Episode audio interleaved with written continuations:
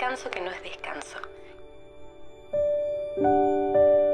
Proverbios 24, 33 dice, un poco de dormir, un poco de dormitar, un poco de cruzar las manos para descansar. Así vendrá como caminante tu necesidad.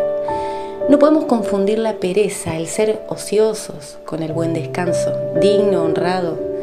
Una persona perezosa es un reloj sin agujas, siendo inútil tanto si anda como si está parado.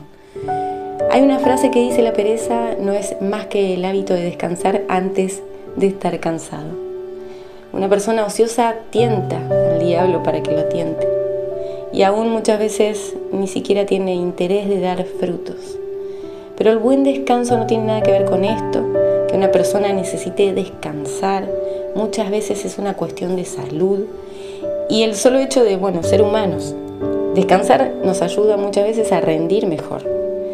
En la Biblia vemos un, pasaje donde los discípulos se duermen, no pudiendo orar por Jesús en el momento más crucial de él, ni una hora, ni una hora, porque sus ojos estaban cargados de sueño.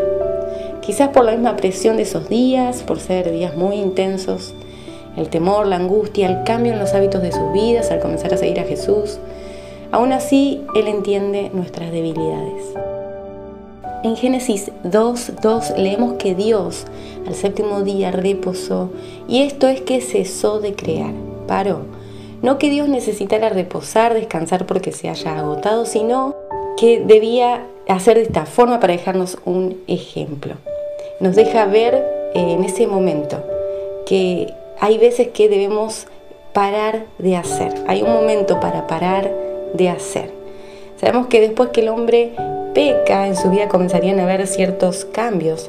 Ahora tendría que trabajar para ganar su sustento con sudor y cansancio. El hombre ahora tendría que aplicar este principio que Dios mostró en la creación. Trabajar durante seis días y el séptimo cesar de trabajar. Santificando ese día para Dios tal como lo hizo y Dios ese día daría al hombre una recarga de batería mientras el hombre daría a Dios lo que correspondía. Aún en esto tenemos un ejemplo de cuándo conviene descansar. Notemos que no es cuando uno quiere y tiene ganas, sino cuando uno termina lo que comenzó. Aunque también debemos reconocer que muchas veces necesitamos parar o cambiar la velocidad, el ritmo de vida, aún en medio de un trabajo, de una actividad, de un emprendimiento. Pero no está mal descansar. Sí debemos analizarnos y ser sinceros con nosotros mismos.